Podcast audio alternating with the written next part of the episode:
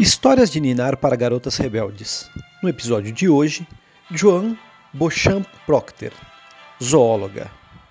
Um dia, uma menina chamada Joanne pediu um animal de estimação aos seus pais. Eu não quero um cachorro nem um gatinho, ela disse. Quero uma cobra e alguns lagartos, por favor. Aos 10 anos, Joanne já cuidava de muitos répteis.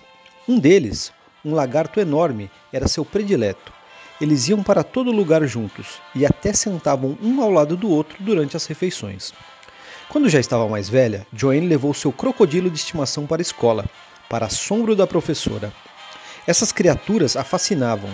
Joanne se tornou especialista mundial em herpetologia, um ramo da zoologia que lida com répteis e anfíbios, e conseguiu um emprego no Museu Britânico de História Natural. Então um dia, o Zoológico de Londres a chamou para projetar a nova casa de répteis que construiriam. Ela fez um trabalho excelente e se tornou uma espécie de celebridade. Uma multidão se reunia para vê-la lidar com pitons, crocodilos e dragões de Komodo enormes.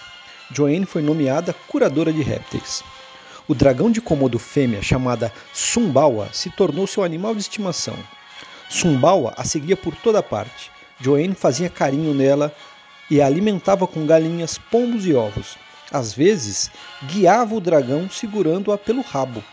Joanne entendia esses animais tão bem que sabia quando estavam doentes e o que fazer para curá-los.